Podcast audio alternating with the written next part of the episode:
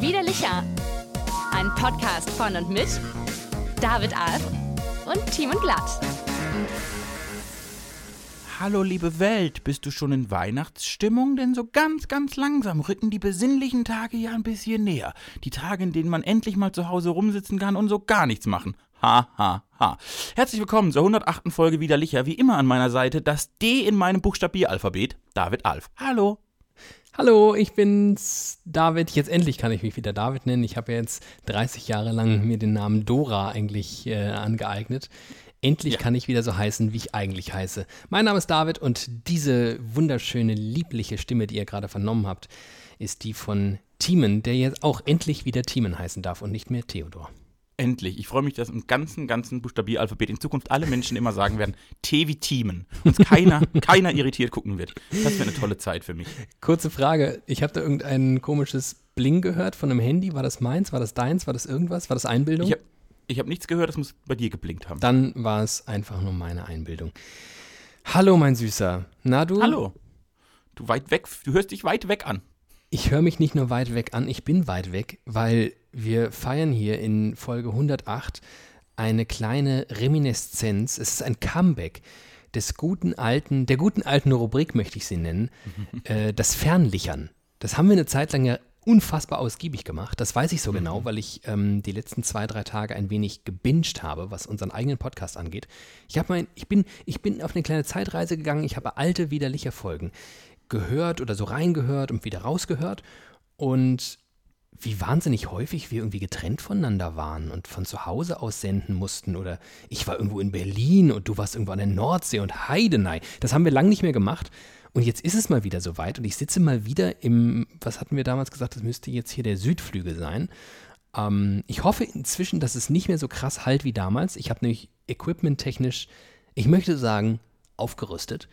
Ähm, bestenfalls ist die Qualität ein wenig besser als vor anderthalb Jahren.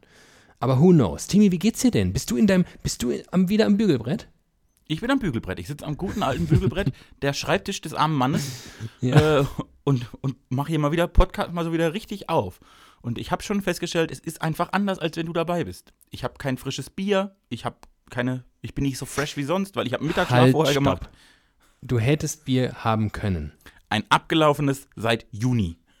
So, liebe Litschis da draußen. Machen wir eine Dann würde Abstimmung. ich, jetzt, ich würde jetzt wirklich gerne mal, bitte mal Handzeichen.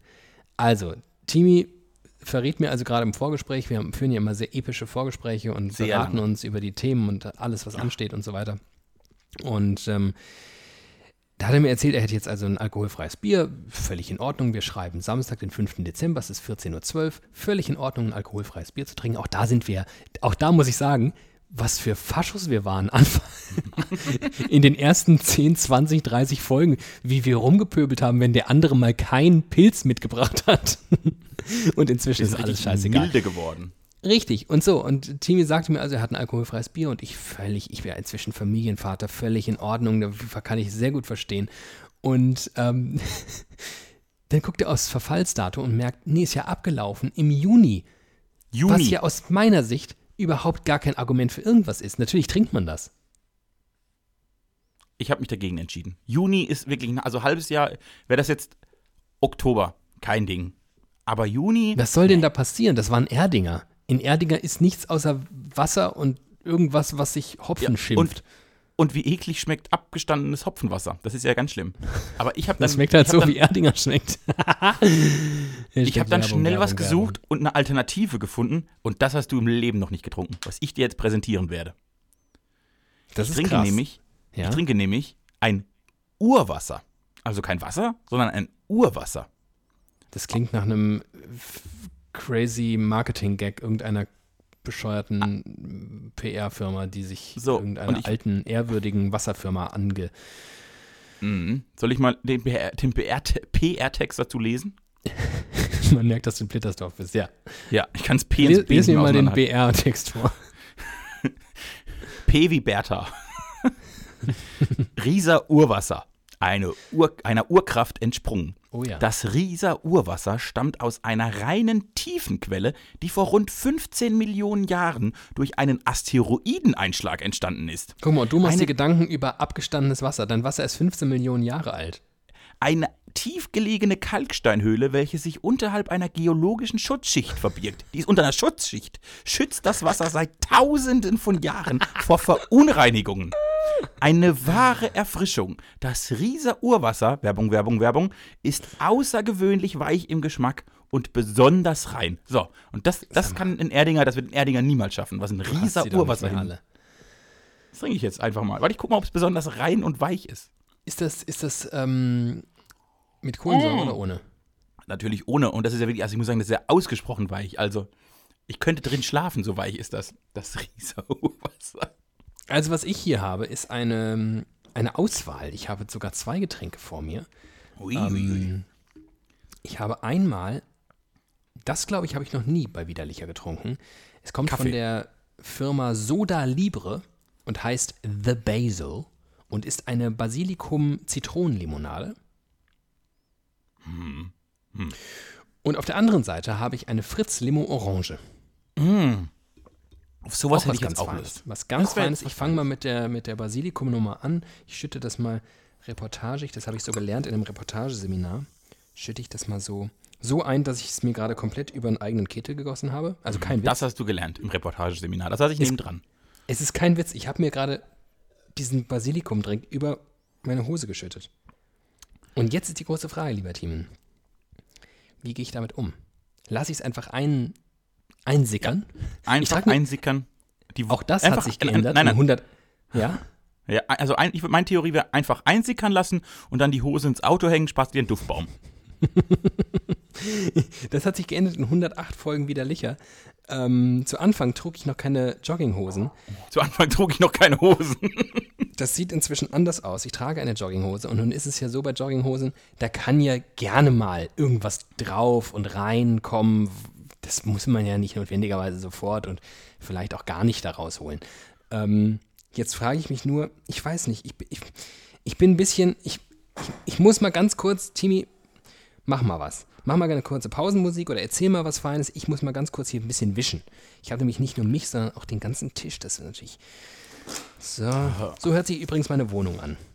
Man Das muss sich das jetzt Schublade. mal vorstellen, dass So. wir hier seit sieben Minuten podcasten und original noch nichts passiert ist, außer dass wir Getränke vorgestellt haben, die ihr gesagt lame sind. Und David jetzt wie eine Hausfrau Hallo, was bist ein du für ein ekelhaftes Ich wollte mich- gerade revidieren, beziehungsweise ein sehr moderner Hausmann, durch seine Wohnung rennt und jetzt versucht, das zu putzen. Und das ist ein bisschen traurig, denn normalerweise sind wir hier ein Podcast der politischen, gesellschaftskritischen Gags, Gags, Gags. Und wenn die Gesellschaft was braucht, dann ist es Kritik. Und wir haben ja hoch angefangen mit dem entnazifizierten Buchstabieralphabet, was ich ja wirklich spannend finde. Dass man Ja. jetzt im Jahr 2020 mal das Buchstabieralphabet entnazifiziert. Denn die Geschichte, die dahinter steckt, die ist ja eigentlich relativ krass. Ja, die kannst du ja gleich mal erzählen, aber ich möchte dir natürlich auch sagen, damit ich dir vorweg gleich die Angst nehme, dass jetzt äh, irgendwie unsere Litchis da irgendwie seit acht Minuten dabei sind und sich fragen, was ist das denn für eine Scheiße, ich schalte wieder ab. Wir haben es natürlich geschafft, in 108 Folgen auf perfide Art und Weise unsere Hörerschaft derart an uns zu gewöhnen. Nein, anders formuliert, sie mit uns zu verwöhnen. dass sie ja gar nicht mehr anders können, als zuzuhören. Letzte Woche ist eine Folge ausgefallen. Da mussten die Notruf- und Seelsorge-Telefonnummern alle wieder irgendwie mal richtig loslegen. Und äh, die hören uns auch furchtbar gern zu, wie ich durch meine Wohnung laufe und Lappen suche. Übrigens ähm, ohne Erfolg, ich habe es jetzt mit dem Taschentuch gemacht. Ähm, und sind natürlich auch immer noch ganz ohr und gespannt auf das, was du ihnen jetzt hier hochpolitisch und äh, kritikwürdiges ähm, offenbarst mit dieser fulminanten News. Die Buchstabiertafel wurde entnazifiziert, wurde jetzt aber vorübergehenderweise, ne, das ist ja jetzt noch nicht das Endgültige, aber vorübergehenderweise wurden die jüdischen Namen wieder reingeholt. Also David ist wieder dabei. David darf wieder Applaus. buchstabiert. Es darf wieder buchstabiert werden in Deutschland. Ich als Jude bin wieder dabei. Das freut Gott mich sehr. sei Dank. Das freut mich. Und Äh, nee, was, was, was noch? Also Nordpol war so eine Nazi-Erfindung beim Ende. Da war es eigentlich Nathan, Noah, irgend sowas. Wahrscheinlich. Nathan, glaube ich. Mhm. Ich glaube auch Nathan. Äh, Und jetzt äh, benutzen wir wieder Nathan. Und das, ist auch, das sind auch voll schöne Namen einfach. Gut, David jetzt nicht, aber die anderen. N- Nordpol, ich habe mich, ich hab mich als Kind immer gefragt, ich habe mich, das ist nie, ich hab mich wirklich immer gefragt, wieso kommt bei N Nordpol und kein Name? Das ist nicht logisch. Stellt sich raus, waren Nazis. Kann gar nicht logisch sein. Wenn, wenn sie Ja. logisch wären, wären es keine Nazis. Das stimmt wohl. Ja, Ähm, genau.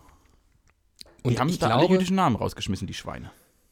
Und ich glaube, wenn das jetzt vorübergeht, irgendwann im, ach, ich bin so schlecht vorbereitet, 2022 oder sowas, ähm, dann werden die allermeisten Namen wiederum ersetzt durch Städtenamen.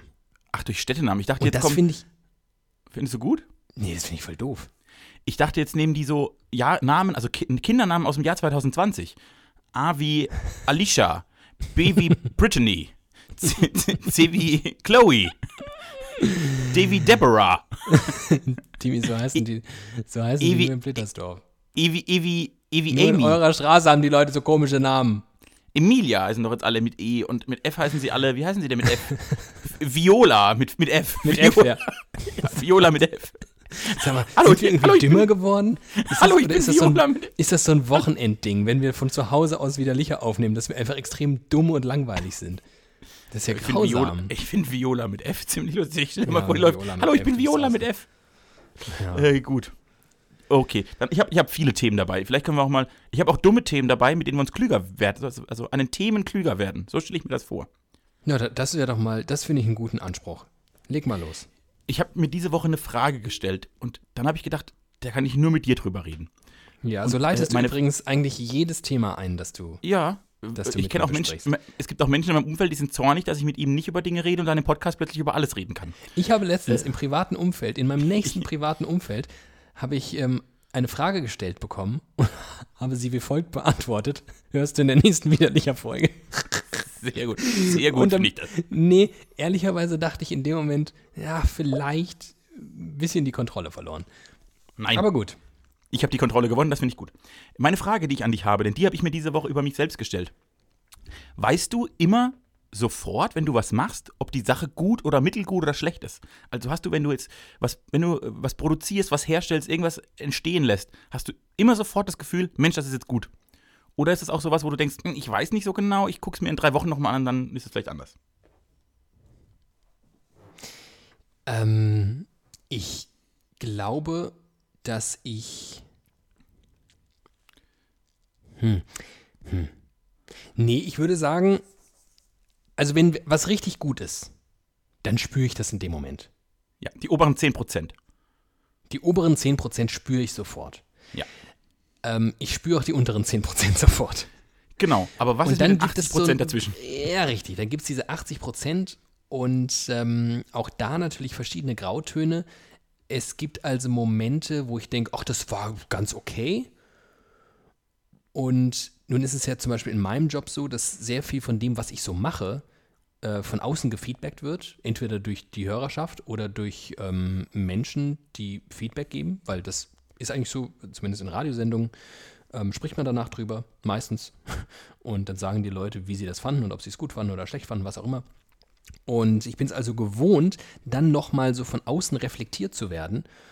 Und das ist tatsächlich häufig, häufig ziemlich deckungsgleich mit meinem Gefühl. Von daher würde ich pauschal sagen, ich habe ein ganz okayes Gefühl dafür. Manchmal wiederum, das merke ich an widerlicher Folgen, ähm, bin ich währenddessen tendenziell unterwältigt, hör's dann mit Abstand und denk, ja, okay, war jetzt, war jetzt besser als gedacht, wobei natürlich die, sich dann auch die Rolle verschiebt. In dem Moment, wo ich denke, oh Mann, ich bin unterwältigt, bin ich natürlich auch ein bisschen peinlich berührt, den armen Litschis da draußen eine Stunde von potenziell langweiligem Material da hinzuwerfen. Und dann Und- selbst als Rezipient denke ich, ach ja, okay, war, war, war jetzt nicht der Oberbörner, aber war okay. Und darauf wollte ich hinaus, denn es hängt, und das, das spüre ich bei mir gerade täglich, es hängt an der akuten emotionalen Einbindung. Damit hat was, zu- hat's was zu tun. Ich schreibe ja wieder wie verrückt Adventskalendertürchen. Jeden Tag Texte. Oh, bam, bam, ja. bam, bam, bam, bam, bam, bam, Wollen wir kurz einen Werbebreak einbauen, dass ähm, man vielleicht an dieser Stelle, wenn man es noch nicht tut, was man sich ja überhaupt nicht vorstellen kann, ähm, die eine Freundschaftsanfrage bei Facebook stellt oder aber, weil sie dankenswerterweise öffentlich gestellt sind, Richtig. ähm, einfach auf deinem Facebook-Profil nach deinem Adventskalender sucht. Muss man noch nicht mal suchen, ist einigermaßen prominent. Jeden Tag ein neues Türchen wird geöffnet. Türchen heißt es, glaube ich. Und dahinter verbergen sich die tollsten musikalischen Schätze. Und das, nicht nur das, sondern addiert um eine wunderschöne kleine Anekdote, eine Geschichte, ein, ich möchte es fast Memoiren nennen, die du da mit uns teilst. Es ist wirklich herrlich, es ist herzergreifend, es ist schön. Manche, in manchem finde ich mich auch so ein bisschen wieder. Und dann fühle ich mich wohl. Und dann habe ich dich lieb. Und dann schicke ich, dir ein Herz. Ich stelle fest, dass ich dich echt nicht so emo ich kann dich nicht ernst nehmen, wenn du emotional wirst. Das ist, damit bist du nicht mit mir verbunden in meinem Kopf. Dann kann ich dich nicht Das mehr ist nicht authentisch, ne? Ist das jetzt Nee. Feedback? Ist das jetzt. Ja, das. Sendungsfeedback? Sendungsfeedback während der laufenden Sendung. Worauf ich hinaus wollte. Ich, genau, ich, ich schreibe jetzt einen Text und denke immer, ja, geht, bin aber echt tendenziell ganz, ich bin quasi täglich unzufrieden. Und eher immer so überrascht. Ich, ich werfe dann so den Leuten hin und freue mich, und deshalb bin ich so auf Feedback angewiesen und freue mich dann aber wirklich wie ein kleines Kind, wenn jemand sagt, das war toll. Weil ich so unzufrieden bin oder so Das war übrigens der Zaunpfahl, liebe Hörerschaft. Nein, sowas gar nicht gemeint. Bitte, bitte, bitte, mehr Lob. Immer. Mehr Lob. Dringend mehr Lob. Nein. Was ich aber dann mache, jetzt in, zum Beispiel während der Zeit, in der ich schreibe, ich lese ganz oft die alten Kalender. Letztes Jahr, vorletztes Jahr so durch, um so ein bisschen ins Feeling zu kommen, ne? Also du inspirierst dich an dir selbst. Ja. Um auch so zu gucken, wie, wie, was habe ich, was hab ich denn schon alles erzählt, was habe ich für Lieder benutzt. Einfach so Ja. im, im Vibe zu sein. Und finde dann Texte, die ich, von denen ich weiß, ich fand sie letztes Jahr gar nicht so gut, viel besser und welche, wo ich letztes Jahr dachte, Mensch, äh, beste Text meines Lebens, denke ich, oh ja, nee, ist okay, aber ist nicht geil. Und da ist mir die Frage gekommen, weil ich tatsächlich, wie ich jetzt feststelle, erst wenn ich wirklich komplett emotional wo ganz, ganz anders bin, kann ich das, glaube ich, besser einschätzen. Ja, oder halt nicht. Weil, also deine, dein, dein, deine Wahrnehmung und Lebenswirklichkeit jetzt ist natürlich nicht die von damals und ganz womöglich entsprach die Lebenswirklichkeit und deine Sicht auf Dinge damals viel mehr dem Zeitgeist und dem Status quo als dein jetziger. Mit anderen Worten, vielleicht guckst du es dir jetzt an und denkst dann, äh, was, was, für, was für ein Quatsch. Und es passte aber in dem Moment perfekt in die Zeit, die du einfach nicht mehr nachempfinden kannst, weil du in einer weltweiten Pandemie steckst und auch sonst enorme Probleme zwischenmenschlicher Natur gerade mit mir hast. Ja, das stimmt. Ich sage jetzt was, ich sage jetzt was, was viel schlimmer klingt, als es wirkt, als es gemeint ist. Ich lese die Artikel vom letzten oder lese die Texte vom letzten Jahr und denke, boah, sind die gut. Alter, ich wusste gar nicht, dass du so gut schreiben kannst. Das ist das. Ich bin eher tendenziell so. Ja, kann ja auch sein. Ich Ist bin ja, wirklich- kommt, also, ich kann ja aufs Gleiche rauskommen. Und Dass ich, sie vielleicht, ist- vielleicht ja. waren die letztes Jahr richtig schlecht und sind aber jetzt unter Das den. Eindrücken, die du seither gesammelt hast, irgendwie total erfrischend und, und, und, und toll. Ich bin meiner Zeit voraus. Das finde ich toll. Damit kann ich jetzt habe ich wieder ein weil Ego. ich finde auch, ich finde auch zum Beispiel häufig, mein kreatives Schaffen hat häufig keine besonders lange Halbwertszeit. Also häufig schaue ich mir Sachen an, die ich vor ein paar Jahren gemacht habe und denke, krass, das war wirklich, wirklich schlecht. Ich weiß aber, dass das zu dem damaligen Zeitpunkt nicht wirklich, wirklich schlecht war. Das hätte mir irgendjemand gesagt, weil das passiert tatsächlich. Mir sagen Leute, wenn was wirklich, wirklich schlecht war. ja, vor allem, wenn es wirklich, wirklich ähm, schlecht war, ja. Und ich weiß ja auch, da hat sich jetzt auch an vielen Ecken und Enden nicht so viel getan an meinem Humor, an meiner Weltanschauung und so weiter, sondern manchmal passt das einfach so in den und man ist auch so ein bisschen im Flow. Ich merke das, wenn man, wenn man, wenn ich so Veranstaltungen moderiere zum Beispiel, dann ist es mein normales Herangehen, wie in alle Dinge, sie auf den letzten Drücker zu tun. Und ich verbarrikadiere mich meistens den Tag davor für so ein paar Stunden und schreibe und schreibe und schreibe Moderationen und bin dann so da drin, in diesem berühmten Tunnel, dass ich auch ehrlicherweise manchmal Sachen, also ich verfange mich dann da drin, in diesem Tunnel. Und wenn ich dann später irgendwie nochmal auf die Notizen stoße oder vielleicht Ausschnitte davon sehe, weil sie irgendwie aufgenommen wurden oder so weiter, und dann weiß ich ganz genau, dass der Gag scheiße ist, aber ich weiß, ja gut, du warst in diesem, du warst in diesem Modus, du wolltest den unbedingt bringen, du kamst da nicht mehr raus. Ja. So ist das halt. Ich kann damit, wie, wie geht's dir denn damit? Ich kann damit ja hervorragend leben, dass, dass ich auch so viel Scheiße produziert habe, die da auch noch draußen in der Welt rumliegt. Nee, das kann ich tatsächlich, da, da habe ich Schmerzen. Das ist nicht cool. Ich, ich bin, ich, ich analysiere regelmäßig mein Schaffen. Also historisch. Und bin dann wirklich, ich kann, ich kann mich auch, also was ich ja, ich habe ja das große Talent, ich kann mich ja auch wirklich sehr gut selbst hassen. Und, dann, und ich halte mich dann, wenn ich da sowas lese und denke, okay, du bist, ich glaube, du bist wirklich der dümmste, dümmste Mensch, den es jemals gab. 2015 oder so, also Text, denkst du, okay, also wow, dass dich Leute danach nicht verprügelt haben. Hast du Glück gehabt, Junge. Also, und so geht es mir dann wirklich. Ich kann mich, ich kann mich in einem Ausmaß feiern, wie es, glaube ich, wenige Menschen können. Ich kann mich aber auch hassen, wie es, glaube ich, wenige Menschen können. Das, ähm, glaube ich, stimmt. Und das habe ich festgestellt. Äh, jedenfalls, äh, ja, muss ich, ich, es ist halt so schwierig, weil ich mich ja dann quasi, man, das Problem an diesem, das ist ja, aber das ist ein allgemeines Problem. Wenn man mal ein Level erreicht hat, also wenn man mal einmal in seinem Leben einen guten Text geschrieben hat, dann nimmt man den ja zum Standard. Dann denkt man, okay, das ist jetzt, das ist die Latte, über die ich immer springen muss. Und wenn man dann nochmal was Besseres schreibt, dann wird automatisch das zum Standard. Es ist, ich finde es total schwierig, so den, einen guten Durchschnitt zu finden des eigenen Schaffens und dann zu sagen, okay, es gibt mal Tage, da bin ich drei Klassen besser und gibt mal zwei, da bin ich zwei Klassen schlechter und dann ist okay. Wenn ich drei Klassen besser bin, denke ich, okay, und das muss in Zukunft der Standard sein. Und wenn ich zwei Klassen schlechter bin, denke ich, ich kündige und werde äh, Pfarrer in der katholischen Kirche. Ja, das ist eine merkwürdige Eigenart von dir. Das, ähm, das habe ich nicht, kann ich auch gar nicht so nachempfinden. Dafür bin ich wahrscheinlich viel zu wenig perfektionistisch veranlagt. Wobei ich das ja auch tendenziell dir unterstelle, ähm, weil du bist ja ein krasser Schluri zum Beispiel. Du ja. hast ja viele Flüchtigkeitsfehler und du machst ja immer gerne Dinge möglichst schnell und dabei. Ja. Da, dabei ja, genau. Ähm, und hättest du diesen Anspruch, deswegen bin ich da auch immer so, ich weiß immer gar nicht, hättest du wirklich diesen Anspruch, den du da immer postulierst, dann wärst du ein verrückter Freak, der sich stundenlang wie ein kleiner Einsiedler irgendwo verkriecht und danach ein, ein, ein glatt geschliffenen Diamanten rausholt, aber dein Diamant ist ja häufig noch in der Plastikfolie eingelinkt, der hat noch einen Barcode unten dran, den du so halb, halbherzig so ein bisschen abgeknibbelt hast. Und ja. sagst, hier ist mein Diamant, bitteschön. Und der ist dann auch wirklich sehr schön, aber man muss ihn hier und da vielleicht noch von ein bisschen Plastik befreien. Ich glaube, das ist mein Selbstschutz. Dass ich, also, also dass ich nicht, dass ich niemals perfekt bin. Weil wenn ich das einmal wäre, ich glaube, dann, wäre alles kaputt, weil dann wäre das der Standard und dann wäre vorbei. Dann wäre das Leben einfach oh vorbei. Gott, oh Gott, oh Deshalb oh habe ich mir so eine, so eine eigene Backup-Schleife reingebaut im Sinn, ich mache immer noch einen Flüchtigkeitsfehler rein oder zwei, weil ich sehr schnell Dinge auch manchmal hinwurschtle und dann ist okay. Naja. Gut. Es muss ganz schön anstrengend sein, du zu sein. Es ist nicht immer leicht, ich zu sein, das ist, äh, stimmt. Gibt es ein Lied von den Wise Guys, das ist gar nicht gut. Das ist wirklich, das ist eher so unterdurchschnittlich. Die ah, Wise ja, Guys haben sich aufgelöst, war dir das klar? Ja, das war mir klar. Ich habe, ich, okay, jetzt Achtung. Guilty jetzt, Pleasure. Achtung. Jetzt wird's richtig, jetzt wird's richtig deep. Also mhm. ich fand, als ich so, wie alt war ich da? 15, 16, 17? War ich sogar mal auf einem Weißgeist-Konzert und fand die ganz mhm. lustig. So, ja. da waren die, glaub, da waren die auch so, da waren sie noch nicht angekommen, da haben sie noch gearbeitet, um gut zu werden, ne? Ja. Da, wo Bands oft noch ein bisschen besser sind. Und das war echt, echt schön. Dann habe ich die so drei, vier, fünf Jahre beobachtet und habe gemerkt, alles klar, jetzt seid ihr erfolgreich. Jetzt wird's richtig mittelgut. Äh, und habe die dann immer nur so, dann also quasi noch einmal im Jahr irgendwie einen Abend YouTube fünf Lieder angehört und dann war quasi das Weißgeist Herz beglückt und die alle anderen dachte ich, okay, ist vorbei.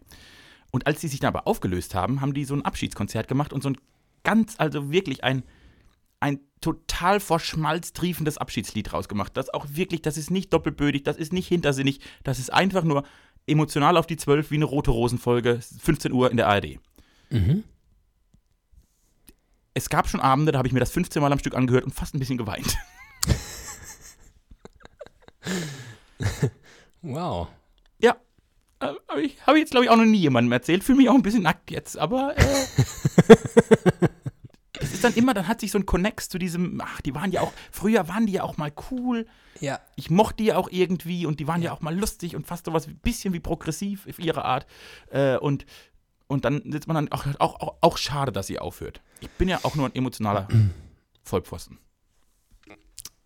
Das ist okay, du bist wirklich ein emotionaler Vollpfosten, aber irgendwie ist das, ähm, ist das deine, deine ganz große Qualität, um es dir mal an dieser Stelle zu sagen. Ich habe eine Frage, die jetzt alles sprengt, was wir bislang hier besprochen haben. Okay. Ähm, nämlich eine technische. Oh Gott. Mir ist gerade etwas passiert und es könnte Auswirkungen auf diesen Podcast haben sag mir doch mal bitte, bei wie vielen Minuten Aufnahme du gerade bist. Ich befürchte nämlich, bei mir hat gerade irgendwas gestockt. 24,20. Glück gehabt, okay. Ähm, ich sitze hier nämlich an einem neuen äh, Endgerät. Ich habe in der Zwischenzeit mir ein neues, äh, hier so, einen, so einen neuen PC hier hingestellt.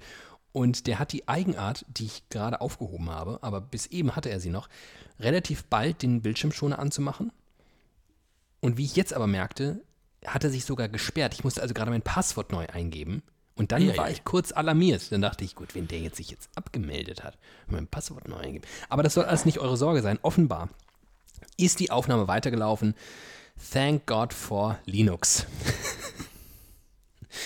ähm, so, so, das ist ja schön. Timi, ich hab, ich hab, ich hab ein, ich hab ein, so, so reagiere ich jetzt übrigens auf alle Themen, die du mir. Ja, ja, das ist schön. Okay, So, so, Junge, das red, red weiter. schön. Ja, ja, mhm, interessiert mich gar nicht. Ich muss noch meine Steuer machen. Ich habe hier, oh Gott, ich muss wirklich meine Steuer machen. Psst, darüber reden wir Sag nicht. doch sowas nicht. Aua.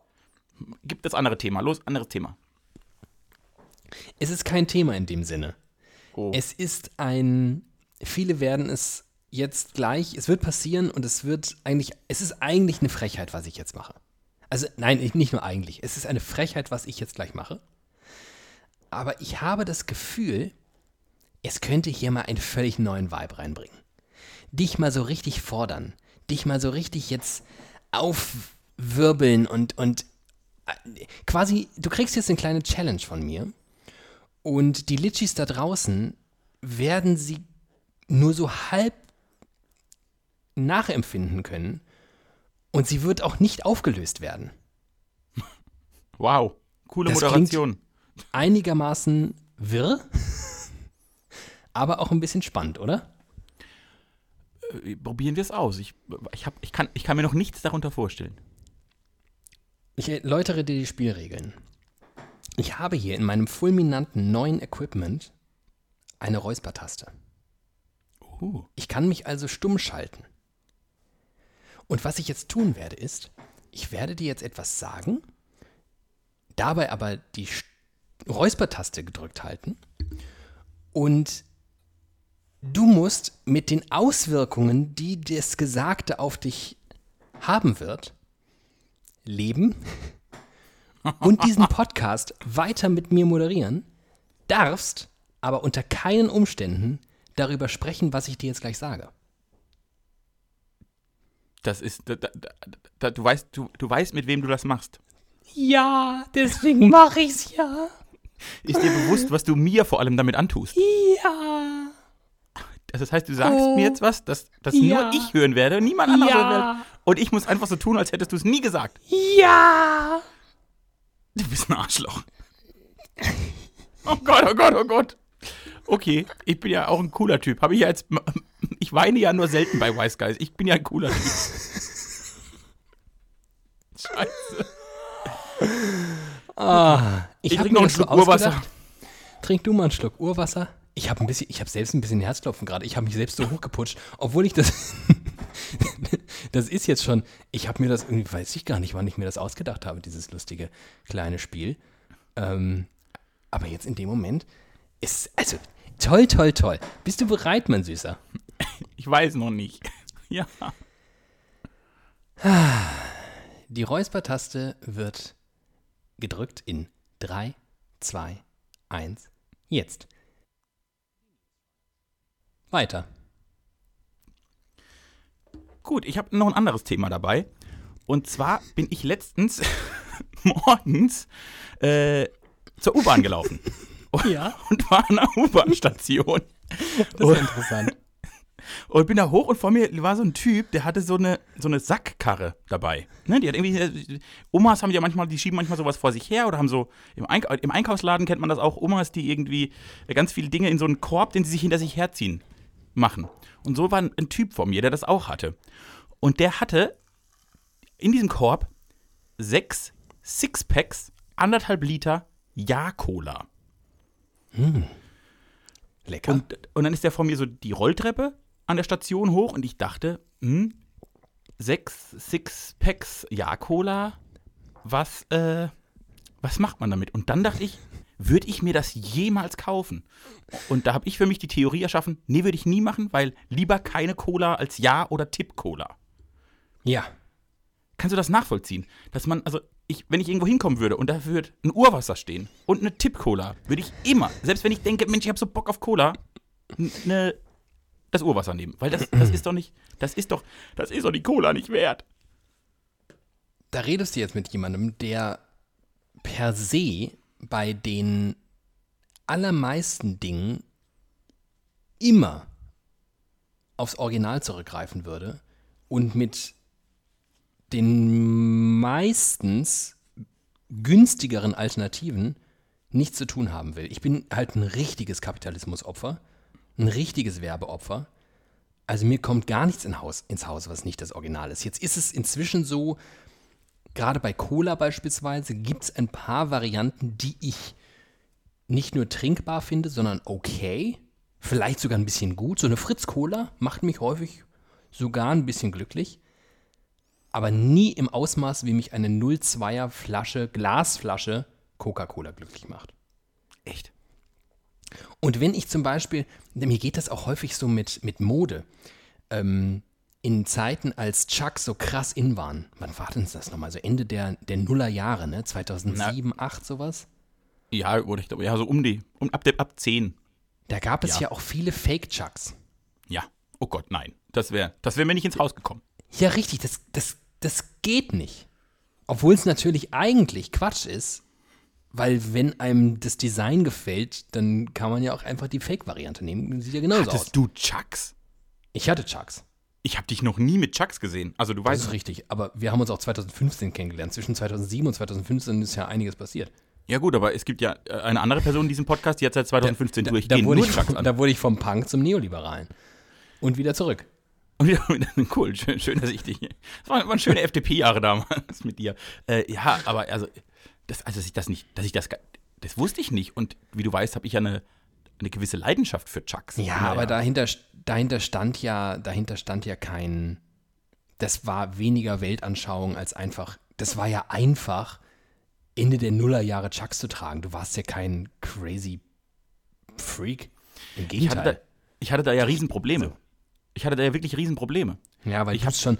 Du hast ja Chucks schon getragen, als sie noch in kleinen norwegischen Clubs aufgetreten sind. Ja, eben nicht. Ich habe 2000, ich weiß auch genau, ich weiß auch noch, wann ich meine ersten Schuhe bekommen habe. Ich kann sogar noch den Tag sagen. Am 26. Juli 2007 habe ich meine ersten paar Chucks bekommen. Sie waren blau Also seine ersten und hoch. Schuhe bekommen. Habe ich meine ersten Schuhe bekommen, meine ersten Chucks bekommen. Und, aber ich habe die, Ja, und ich trage sie, viel ich, damals. und ich trage sie auch, nee, ich war ein sehr armes Kind auf dem Land. Ich, und ich habe sie ja damals und bis heute nicht aus modischen Gründen, sondern aus Weltanschauungsgründen getragen. Also zumindest ein bisschen. Ich finde sie auch schön, aber ich habe habe auch ein Statement damit verbunden, verbinden wollen. Und, Mhm. Ja. just in, und just in dieser Zeit, wie du zu Recht sagst, wurden die en vogue. Das heißt, ich hatte ungefähr vier Wochen, habe ich mich auf dem Land als Punk gefühlt und dann hatte ich die Schuhe an, die alle anhatten. Und dann dachte ich, Moment, Moment, das ist schlecht. Das war anders, das war anders geplant. Ich wollte auffallen, ich wollte irgendwie, ich wollte die Assi-Schuhe tragen. Jetzt trage ich alle Assi-Schuhe. Das war eine schwierige Zeit für mich. Ja. Ist es bis heute. Aber ich ziehe sie, ich zieh sie noch so lange an, bis sie wieder uncool sind. Du hast ja uncool. jetzt, du hast ja erst kürzlich neue geschenkt bekommen, die ich Ja. auch schon mehrfach ja gelobt habe. Ja. Und, Beim 30. ähm, Geburtstag von Freunden. Das waren wahre Freunde. Und das ist, inzwischen fällt das fast wieder auf, weil das seltener geworden ist. Die neuen Chucks, also was, was im Prinzip einst ein Statement für äh, so halb anarcho, open-minded, aware äh, Hipster-People waren, ähm, und jetzt völlig verkommen als, als Modeaccessoire von allen, sind ja Vans. Oh ja. Ei, ei, ei. Also, wer jetzt alles in Vans rumläuft und wer vor zehn Jahren alles in Vans rumgelaufen ist, da gibt es ungefähr keine Schnittmenge. Nee. Und Gut, ich glaube, es gibt sie, weil sie inzwischen von allen getragen werden. Nee, ich glaube, dass die, die sie vor 10, 15 Jahren, ich glaube, es sind fast schon 15 Jahre bei Vans anhatten, die haben sie nicht mehr an. Die haben keine Vans mehr an, die tragen heute was anderes. Die tragen Was alle tragen die denn jetzt? Was Na- trägt man denn jetzt? Sag mir das doch, mal, du Nike, bist doch nah Nike. an den Leuten. bunte, Nike? bunte Nike und Puma-Schuhe. Doch. Ich glaube, nein, ich glaube, ich, ich muss, ich revidiere. Die Vans-Kids der 2004er, 2005er Jahre. Da waren Ja. Vans. Kurz, Ja. kurz vor den Chucks waren Vans. Ah, Und, nee, weißt äh, du, was die jetzt tragen? Die tragen solche, solche klobigen, weißen Asics oder sowas. Das ist Auf möglich. jeden Fall sehr, sehr klobig und dann die Hosen hochgekrempelt, damit sehr viel Bein noch zu sehen ist. ich habe, also die, die es damals tragen, ich glaube, die sind entweder in, in die Richtung abgedriftet oder die wurden halt jetzt so erwachsen, dass sie so richtige Männer, Männerschuhe tragen, so braune. Ich, ich weiß gar nicht, ob es da Marken gibt oder wie man das nennt. So Schuhe halt. Schuhe, wie sie mein Vater trug. Wenn er, wenn er, wenn er so richtig ins, ins Büro gegangen ist. Ja. Ähm, apropos Schuhe, die mein Vater trug. Du wirst ja sicherlich irgendwann mal gestolpert sein über Fotos deiner Eltern, als sie so alt waren wie du jetzt. Oder vielleicht Ja. auch ein bisschen jünger sogar. Ja. Wie waren deine Eltern so modisch unterwegs? Weil ich manchmal den Eindruck habe, ich meine, Eltern sind am Ende halt Eltern. Ne? Man ist jetzt sehr selten, man findet die wirklich ganz große Klasse, sind die besten Menschen, die man kennt. Aber es ist ja selten, dass man von den eigenen Eltern sagt, dies ist wirklich Endstufe Coolness. Bedingt, ja. In einzelnen Feldern vielleicht. Hin genau, ja. Aber häufig nicht notwendigerweise, was die Optik angeht. Naja, gut, da bin ich, also da bin ich ja ein, da bin ich einfach ein gebranntes Kind. Das ist ein Thema, mit dem, äh, da darf Da ich ja kannst du jetzt auch ehrlicherweise, da kannst du jetzt auch nur verlieren, weil wir Da auch beide wissen, dass deine Mutter zuhört. Ähm, da darf aber ich öffentlich ich- nicht drüber reden. Also ich, Weil- ich, will nicht beschreiben, ich beschreibe das jetzt. Ich mache das. Ich ziehe es jetzt beschreib einmal durch. mal. Zieh's Die, durch. die Evolution meiner Eltern und wie, was auf mich, die, die modische Evolution meiner Eltern, wie es auf mich gewirkt hat. Kleine Ja. Doktorarbeit von Thiemenglatt. Äh, die, die frühesten Bilder, die ich von meinen Eltern komme, da ist meine Mutter so ein bisschen wie so ein Hippie-Kind. Juliane Werding fürs Land. Ne? Irgendwie, so- die hatte, so, die hatte so lange Kleider an, hatte lange blonde Haare und war so ein bisschen hip, so ganz leicht, also nicht so richtig hippie, aber so, so ein Touch. Äh, und mein Vater war ein klassischer Manta-Fahrer. Hemd bis zum Bauchnabel offen, Jeans an, Fokuhila? sehr enge Jeans. N- Nicht ganz, aber schon auch längere Haare. So, Schnurrbart? Äh, der hatte Vollbart. Schnurrbart hat er nie, glaube ich. Vollbart, noch besser. Uh. Ja, aber so, aber so Frisur, alle, alle versucht, äh, Günther Netzer zehn Jahre später darzustellen, so in den 70ern. Und halt auch, äh, ja, äh, auch so lockere Hemden, eher fünf, sechs Knöpfe offen und eine Jeans. Das, das sind die ersten Assoziationen, die ich bildtechnisch mit meinen Eltern habe. Äh, dann kamen die 90er und die 90er hatte mein Vater, glaube ich, durchgehend Jogginghose an. diese, äh, die kennst du auch, diese bunten Jogginganzüge, die irgendwie neongrün, ne, so 90er Jogginganzüge. F- Die hat man sich ja irgendwann gekauft in neongrün mit orange oder so. Da sehe ich meinen Vater auch sehr oft drin, da Ja. habe ich ihn auch so bewusst zum ersten Mal wahrgenommen. Und äh, ja, meine Mutter in den 90ern war halt, wenn ich früher in der Grundschule gebastelt habe und mit Wasserfarben gemalt habe, dann hatte ich ja so ein weißes, da hat man sich, ist man so ein viel zu großes Hemd rein, falsch rum, Ja. damit man sich Ja. anmalen kann. Und wenn man das Hemd dann ausgezogen hat, war es kunterbunt, weil halt jede Wasserfarbe auf dem Kind war. Und lass mich So raten, mein- deine Mama hat so- das genommen und das angezogen. Gefühlt für mich als Kind lief meine Mutter jeden Tag in sowas rum. Jeden Tag. Die war, die war bunt, die sah aus wie ein lebender Wasserfarbkasten. Und das ist, das hat mich wirklich Jahre meiner Kindheit maßlos überfordert. Ich habe sie als kleines Kind mal gefragt, wieso sie nicht aussehen kann wie eine normale Mutter. Das war für uns beide sehr prägnant, dieser Tag. Normale Mutter. Oh. Sei doch mal bitte eine, seh doch mal Und aus jetzt wie eine pass normale auf. Mutter. Meine Eltern sahen nämlich immer aus, wie normale Mütter und normale Väter so aussehen. Also wirklich an Langweiligkeit nicht zu überbieten. Hallo Mama, hallo Papa, ich weiß, dass auch ihr manchmal diesen Podcast hört. Sorry. Aber also, vor allem aus der Sicht eines Kindes ist es, glaube ich, auch so, du kannst dich ja nicht reinempfinden in das modische Empfinden von Leuten, die 30 Jahre älter sind als du. Ähm, schon gar nicht als Kind. Wenn ich aber jetzt Bilder anschaue von meinen Eltern Anfang der 90er Jahre, dann denke ich, krass, wie selbst meine Eltern, die ich immer, also man nimmt die ja, man nimmt die ja eigentlich nicht wahr wie Menschen, wie so selbstbestimmte Menschen, ne? die, so, die so klassischen Einflüssen unterliegen, sondern das sind deine Eltern und dafür sind die auf der Welt. Die haben nichts anderes zu tun, als Eltern für dich zu sein und die, also irgendwelche Modeschnickschnacks und so weiter, das geht an denen vorbei, weil das ist ja was für andere Leute, aber doch nicht für deine Eltern. Stellt sich raus, wenn ich Bilder von meinen Eltern sehe, Anfang der 90er, was das für krasse Freaks, wie, also was die anhatten, was für, ich habe letztens nämlich erst wieder Fotos gesehen, wie meine Mutter geschminkt war, was die für krasse Schulterpolster in ihren komischen Blazern hatte. Wir waren ganz normal abends bei Freunden eingeladen, wo du heute im Jahr 2020 einfach ein T-Shirt anziehst, haben die sich da aufgebrezelt mit kurzen Röcken und diesen crazy äh, Strumpfhosen, die so geglänzt haben. Ja. Hochhackige Schuhe in aber absurdesten 90er-Jahre-Farben. Ähm, und jetzt pass auf, mein Vater auch, modisch wirklich auch nochmal, sorry, sorry, sorry, Papa, aber ich sag's dir häufig genug ins Gesicht. Du hast wirklich überhaupt keinen Geschmack.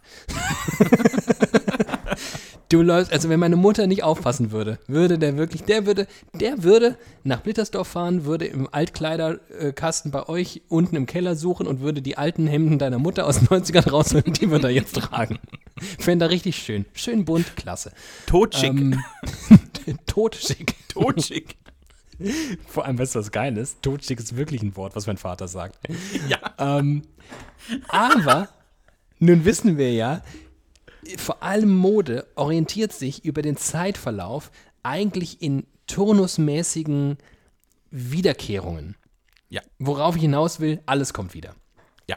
Und jetzt habe ich letztens ein Foto gesehen, als ich ein Baby war. Es muss also irgendwie 90, 91 gewesen sein. Meine Eltern waren mit mir in Genf. Und ein Foto, das ich vorher noch nie gesehen habe. Meine Mutter hat mich auf dem Arm und mein Vater steht hinter ihr. Und mein Vater, Alter, sieht aus. Der könnte original, der könnte jetzt mit diesem Outfit irgendwo stehen und er wäre der geilste Hipster von allen. Was der für geile Sneaker anhat, wie der seine Hose, was für eine geile Hose der anhat, so ein geiles T-Shirt der anhat. Ich dachte so, alter, krass. Ihr wart mal wirkliche Menschen. Ihr wart mal so richtig, ihr, ihr seid so Modeeinflüssen erlegen und ihr habt, ich weiß ja auch, dass meine Eltern Charts gehört haben, weil ich habe dir dann deren CD-Regal leer gehört und da war so Jennifer Rush drin und Celine Dion. Alles Sachen. Destiny. Das war Jennifer Auch, Rush.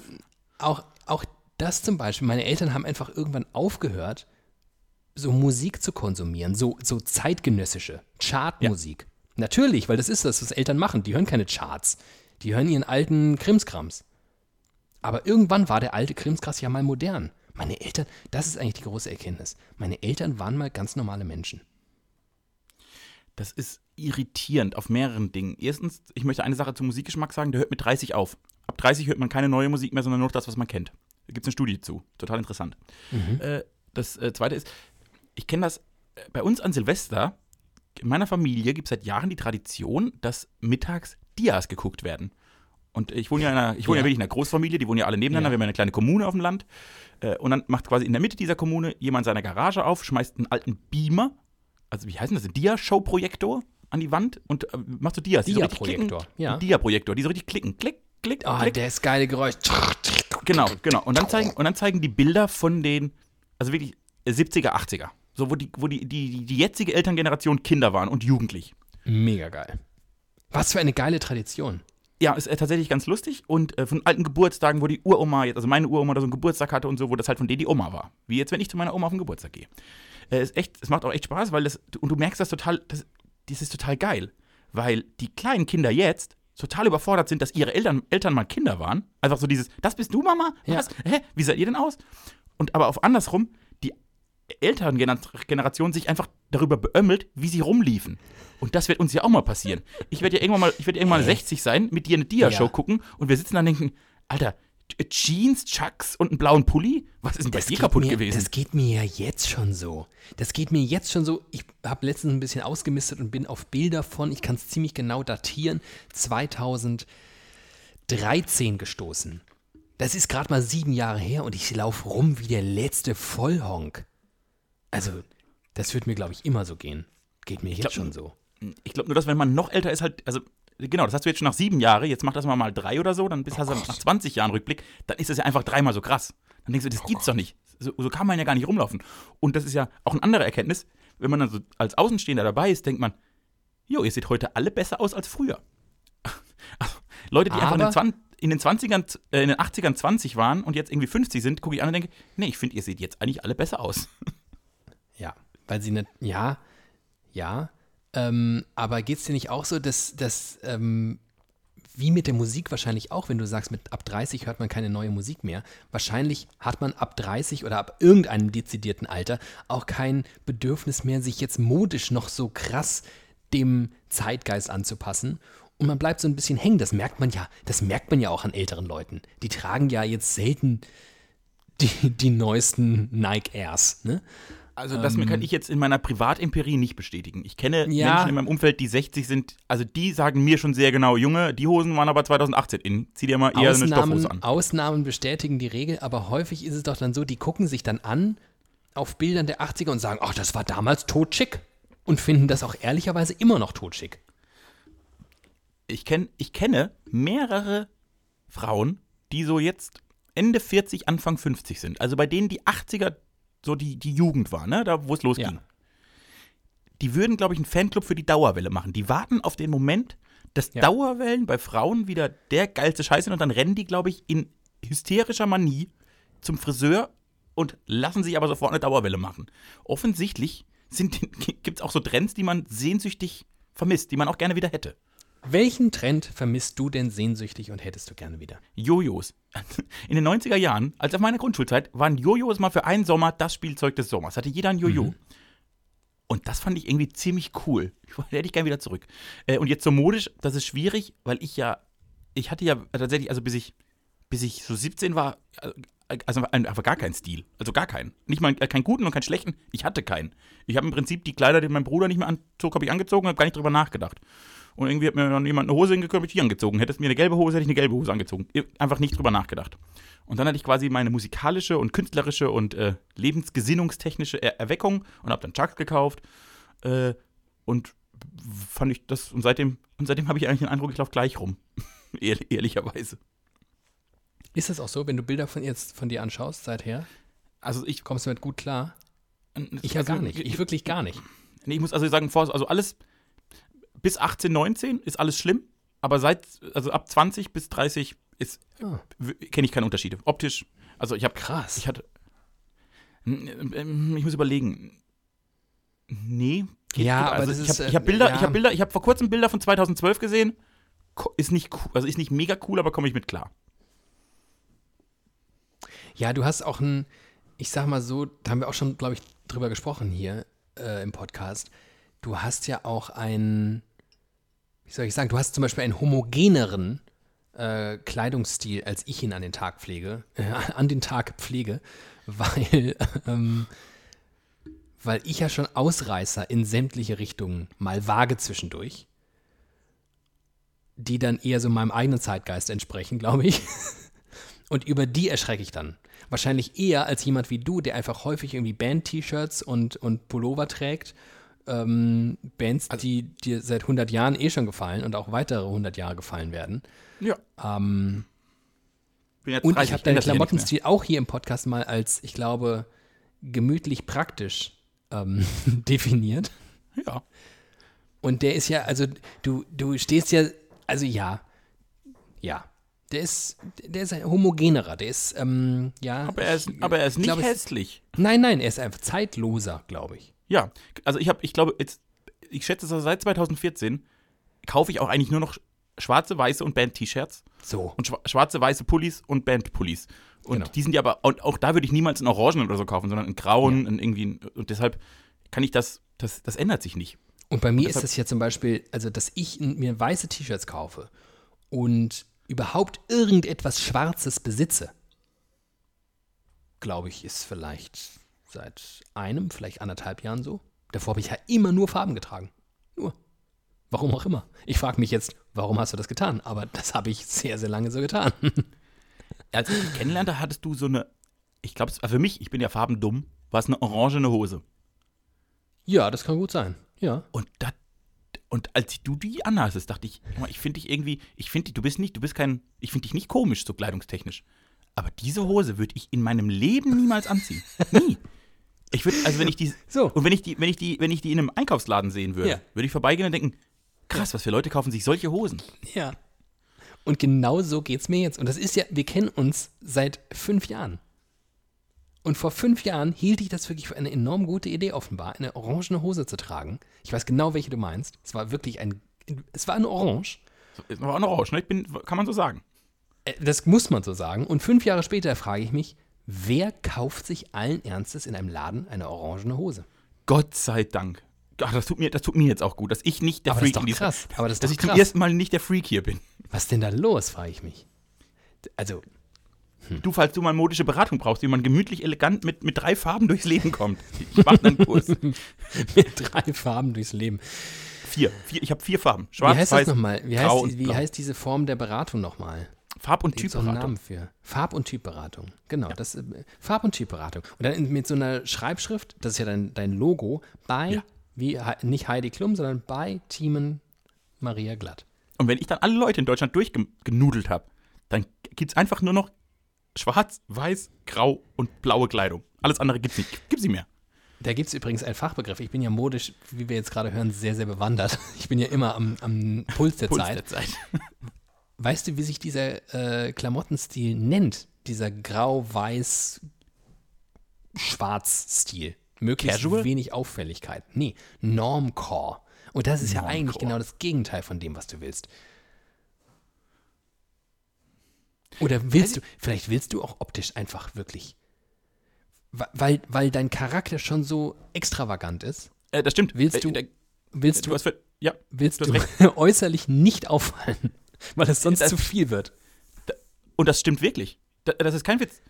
Ich, ich wurde, also es gibt mehrere Gründe. Ich wurde schon sehr oft auf, mein, auf meine Erscheinung angesprochen. Also jetzt, ne, weil laut, aufdringlich, kann nerven. Also wie oft Menschen mir schon gesagt haben, dass ich nervig wirke. Wie oft Menschen mir schon gesagt haben, dass ich überheblich wirke, dass ich arrogant wirke. Und ich denke, oh Gott, ich habe hab doch gar nichts gemacht, sorry. So, das passiert ganz oft. Ja. Wie oft ich in meinem Leben auf meinen Vornamen angesprochen wurde. Wie oft mir in den letzten 30 Jahren klargemacht wurde, du bist ein komischer Mensch, weil du hast einen komischen Vornamen dass ich, glaube ich, alles, worauf ich Einfluss hatte, also so, so leichten Einfluss, ne, so einen Charakterzug zu verändern, ist einfach viel anstrengender, als sich Jeans anzuziehen. Und ich glaube, bei allem anderen habe ich versucht, das dann eben nicht, nicht, also stell dir mal vor, ich wäre ich und hätte noch lange Dreadlocks in Orange und, und bunte Kleider an. Dann wäre Ich ich, sag mal so, original, ich ich wäre kenn original so im. Fernsehen. Ja, ich wäre original. so Ich wär, Leute. Ja, ich kann das nicht. Dafür bin ich, da bin ich dann wohl doch nicht extravagant genug. Ich glaube ja, dass das, ähm, das klingt sehr plausibel und ich glaube auch, dass das klug ist. Ich glaube, du hast, das, hast einen guten Weg gefunden. äh, kommt drauf an, was man halt will. Wenn ich jetzt, wäre ich gerne ein RTL-Star, der irgendwie alle Shows Ja. durchmacht und am Ende im Dschungelcamp landet. Ich müsste mich einfach nur noch bunt anziehen und ich würde genau, ich könnte die Karriere machen. Ich wäre bereit. Ich wäre bereit. ich wäre so ein, ich wäre so ein Ross Anthony-Typ. Ja.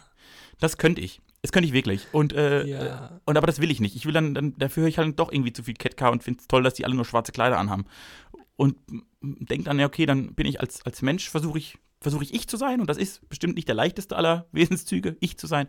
Aber dann muss ich ja nicht noch optisch brutal auffallen. Außerdem, und da bin ich dann auch einfach faul, wenn du halt nur drei Farben im Schrank hast, kannst du morgens den obersten Pulli mit der obersten Hose kombinieren und bist fertig.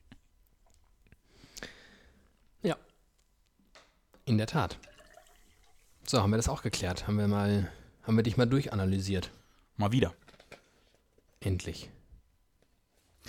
Ich habe auch, das ist schlimm, ich habe noch ein Thema auf dem Zettel und da geht es auch nur darum, mich zu analysieren. Ich weiß nicht, ob wir das siehst du. Komisch. Ob das- Ah ja, das war jetzt aber die Warum letzten Wochen nicht? gar nicht so schlimm, du Arsch. nee, stimmt. Mir ist, mir ist aufgefallen, dass ich eigentlich in allem, was ich jetzt noch so tue in meinem Leben, schon am liebsten der Beste wäre. Ja. Weil ich Dinge, die ich nicht, wo ich nicht irgendwie so relativ schnell ein Talent habe, einfach nicht mache. Das habe ich mir, ich habe das abgeschafft. Wenn ich nicht, ich, ich spiele keinen Fußball mehr, weil das wird nichts mehr. So, also ich versuche, und dann, und dann denke ich, ich will in allem, was ich tue, eigentlich der Beste sein. Und bin aber auch immer gleichzeitig angepisst, wenn Leute schlechter sind als ich. Also ich bin angepisst, wenn sie besser sind als ich und ich bin angepisst, wenn sie schlechter sind als ich. Hä? Ja. Also, Also ich- also du wenn, kennst- wenn nein, sie muss das- schlechter sind, dann. Okay. Du kennst mich. Du, wir, wir haben ja viel miteinander zu tun. Und beispielsweise jetzt im beruflichen Umfeld. Wenn Leute dort, dort Dinge tun, wo ich denke, das, ey, das ist doch nicht cool, das ist doch nicht, das geht, das, das geht, das müsste irgendwie moderner sein, das müsste schneller sein, das, was weiß ich alles. Dann bin ich irgendwie davon angepisst, dass die nicht die geilste Arbeit der Welt abliefern. In dem Punkt, in dem Tag, in dem Moment, wenn die die geilste Arbeit der Welt abliefern, wäre ich halt auch gnadenlos angepisst, weil ich dann nicht besser wäre. Wir drehen uns im Kreis. Wir stellen nämlich gerade wieder fest, wie anstrengend es sein muss, Teamen glatt zu sein. Aber ich kann das schon nachempfinden. Ich glaube, das ist jetzt, ich glaube, das Ausmaß, weil ich dich kenne, weiß ich, wie sehr es dich hier und da beschäftigt. Aber ich glaube, da kann sich jeder reinfühlen, dass man, dass man, wenn man anderen Leuten beim Scheitern zusieht, sich fragt, ja, warum lasse ich es mich nicht einfach machen? Das ist der eine Gedanke. Komm, ich mach's selber. Und auf der anderen Seite schon ist natürlich am Ego kratzt, wenn man merkt, oh krass, der oder die kriegt gerade wirklich sehr viel Lob ab. Und wenn ich ganz tief in mich reinhöre, oder auch gar nicht mal so tief, völlig zu Recht. Das war schon sehr, sehr gut. Fuck. Kriegst du das eigentlich jemals so gut hin? Ähm, in der Regel bleibt es bei mir bei diesen Gedanken, weil beantworten kann ich sie ja eh nicht und Ja. früher oder später merke ich dann auch wieder, wo ich mega kacke war oder manchmal auch irgendwie mega gut. Und dann bin ich wieder irgendwie im, im Zen. Aber ähm, ich habe ich hab tatsächlich den, den, diesen, diesen fundamentalen Anspruch, den du da anfangs jetzt postuliert hast, den habe ich gar nicht. Ich weiß, das habe ich nicht, der Beste zu sein. Ähm, Es gibt, es gibt auch diese Frage, äh, irgendwie, wärst du gerne in allem gut oder in einer Sache der Beste? Und die kann ich, die, da muss ich nicht mal eine Sekunde drüber nachdenken. Ich will unbedingt in mindestens einer Sache der Beste der Welt sein. Das wäre das krasseste, das wäre, oh Gott, werde ich, oh Gott, wäre das gut. Und das wäre natürlich für drei Sekunden gut, weil dann kommt der Nächste und versucht noch besser zu sein und irgendwann wird einer besser sein. Und dann musst du doch durchdrehen. Du kannst doch, wenn du einmal bei irgendwas der Beste warst, kannst du doch kein normales Leben mehr führen. Das ist das Ungesündeste, was es Das gibt. glaube ich übrigens auch. Das glaube ich übrigens auch. Ich glaube, dass äh, das insbesondere für Profisportler dann nach der ähm, Verrentung echte Probleme äh, zutage fördert. Weil ja auch viele zum Beispiel ihren Sport, den sie jahrzehntelang auf einem unfassbaren Level äh, betrieben haben, dann ja mit dem Arsch nicht mehr angucken und nicht mehr machen, weil sie beim Gedanken schon daran zugrunde gehen, dass sie beispielsweise Tennis spielen würden und nicht mehr ansatzweise so gut wären, wie sie es einst waren. Und deswegen dann einfach nie wieder Tennis spielen dann nie wieder Tischtennis oder nie wieder sich auf äh, Schlittschuhe stellen. Das glaube ich schon. Wenn du immer so dieser Perfektion nachgerannt bist. Ähm, Aber, aber David, was, was machen wir dann an dem Tag, an dem wir zwei feststellen, dass wir nicht mehr der beste Podcast der Welt sind?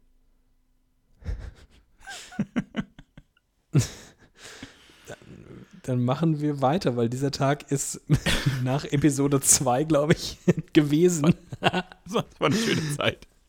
Nee, Ähm, äh, stimmt schon. Aber das ist. Ja, also, Es geht ja auch um was anderes. zum- Du, ja, Ja. mach. ich bin vielleicht von Hause aus, was mein Talentprofil angeht, halt eher so der Stefan Raab. Der ja vor allem bei Schlag den Raab dadurch bestochen hat, dass er nichts richtig, richtig krass geil konnte. Doch, er konnte immer sehr gut Auto fahren. Er hat eigentlich immer alle Auto-Challenges gewonnen. Aber er war auch in nichts wirklich schlecht. Und das würde ich sagen, ganz, ganz eitel, das bin auch schon auf eine Art ich. Ich, kann, ich wüsste jetzt ad hoc nicht, in was ich so richtig gut wäre. Du kannst besser moderieren als Stefan Raab.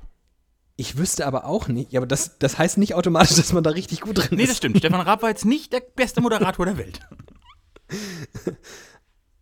Aber auch da, er war hinreichend gut, als dass er eine tägliche Comedy-Sendung abends äh, moderieren durfte. Die Und er war hinreichend gut, den ESC in Deutschland zu moderieren, was, glaube ich, das größte Medienereignis der letzten zehn Jahre bewegtbildtechnisch war. Er war in so vielen Dingen hinreichend gut, dass er sie machen konnte und das sogar relativ erfolgreich. Und hinreichend gut. vielleicht, vielleicht habe ich aufgrund dieser Tatsache, die ich, ich habe da ja nicht drauf hingearbeitet, glaube ich zumindest. Also ich weiß, weiß es nicht. Mein, mein Opa zum Beispiel hat an sich den Anspruch, den er auch früh bei mir artikuliert hat, immer unter, den Best, unter dem besten Drittel zu sein. Er hat mir das immer anhand der Gaußschen Verteilungskurve erklärt. Man merkt, mein Opa ist äh, naturwissenschaftlich einigermaßen Vollfreak. Ähm, und hat mir dann immer erklärt, wo man gerne wäre in der Gaußschen Verteilungskurve und, und in der Regel wäre er gerne im obersten Drittel. Und dann sei es für ihn völlig in Ordnung. Deswegen war für ihn auch nie eine Note entscheidend, sondern der Notenspiegel.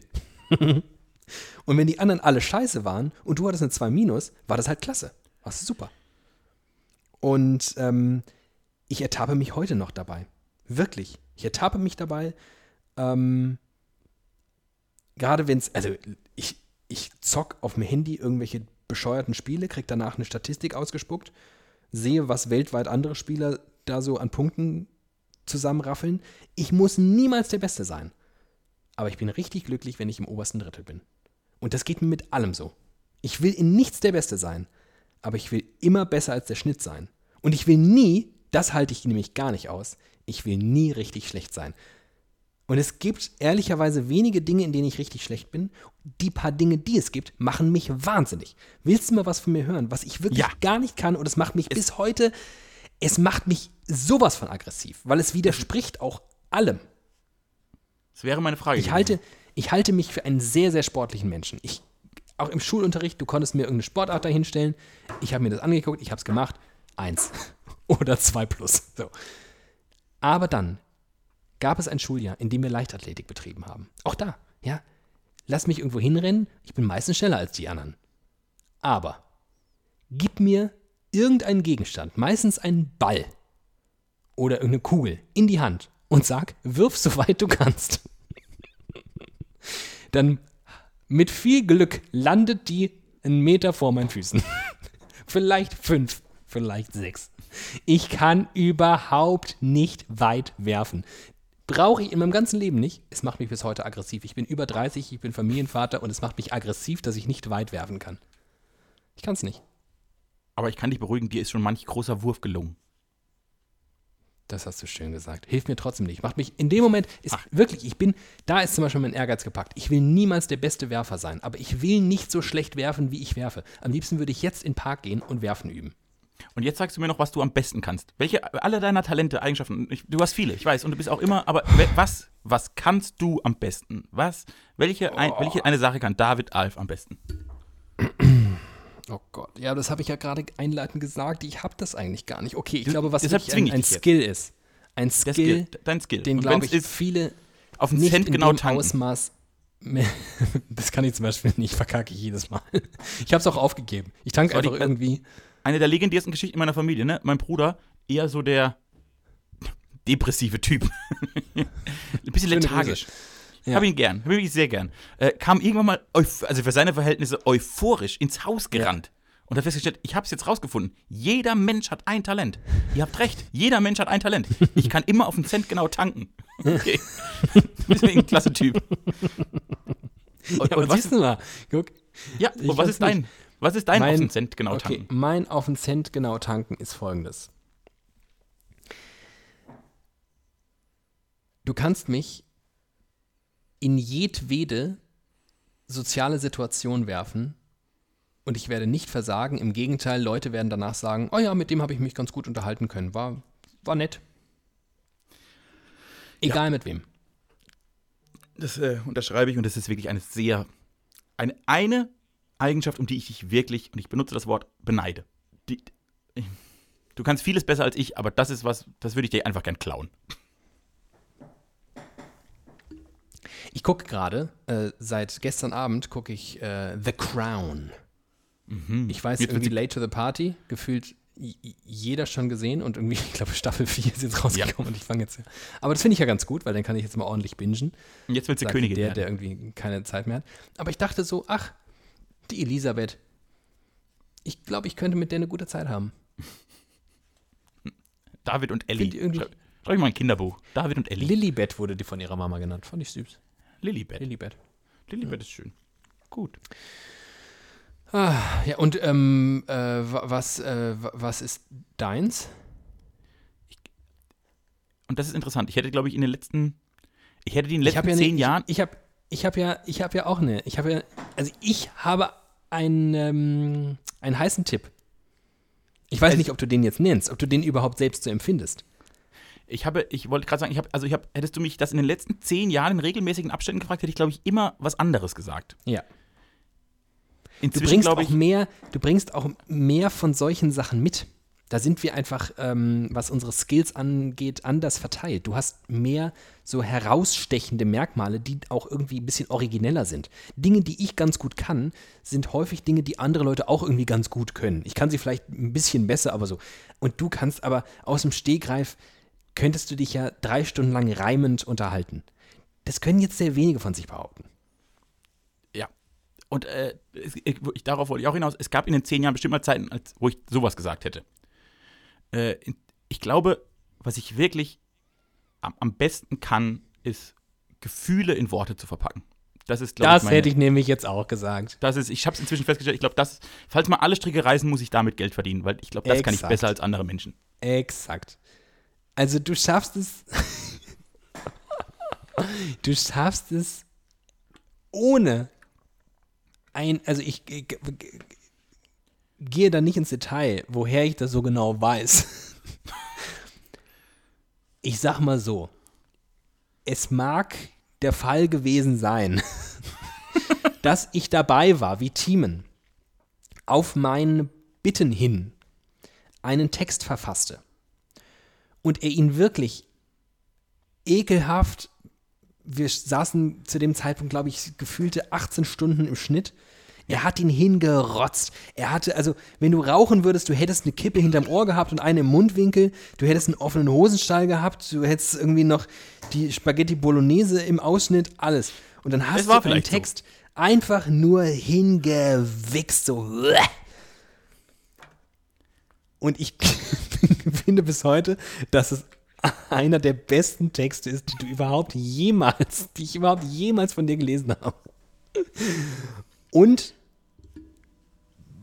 vielleicht bei mir, aber ziemlich sicher bei anderen Leuten, sind dann nicht nur 2, 3, 4 und 40.000 Tränen geflossen.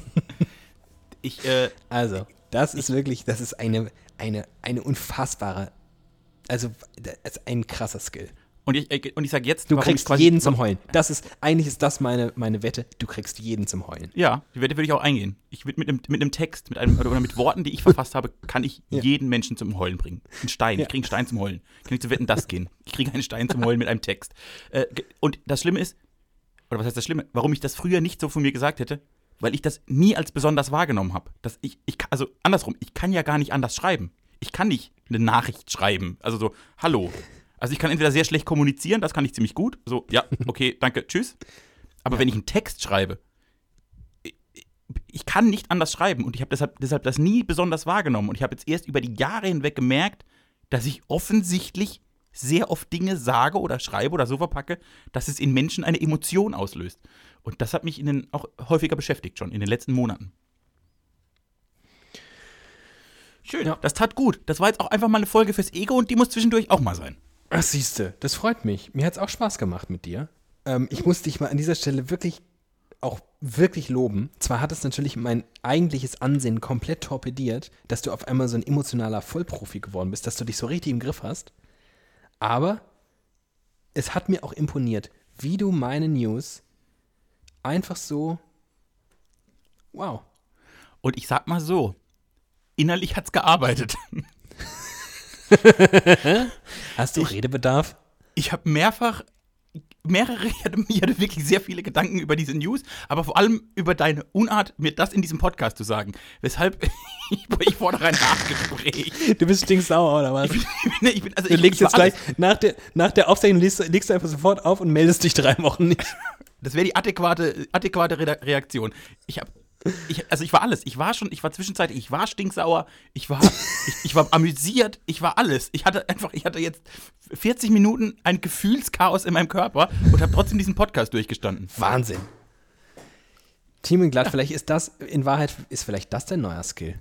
Ja. Du bist einfach eine, eine emotionale Maschine. Bin ich. Habe ich gelernt. Ich habe am besten gelernt, ich war nämlich sehr emotional, du bist ein Krüppel und zusammen sind wir perfekt.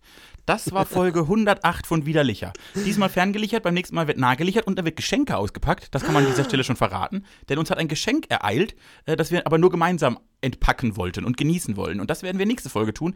Wenn wir uns wieder hören, es ist schon nächste Woche und euch äh, dann was erzählen bei Widerlicher Folge 109 mit David Alf und Team und Glatt. Macht's gut, auf Wiedersehen, ciao. Tschüss.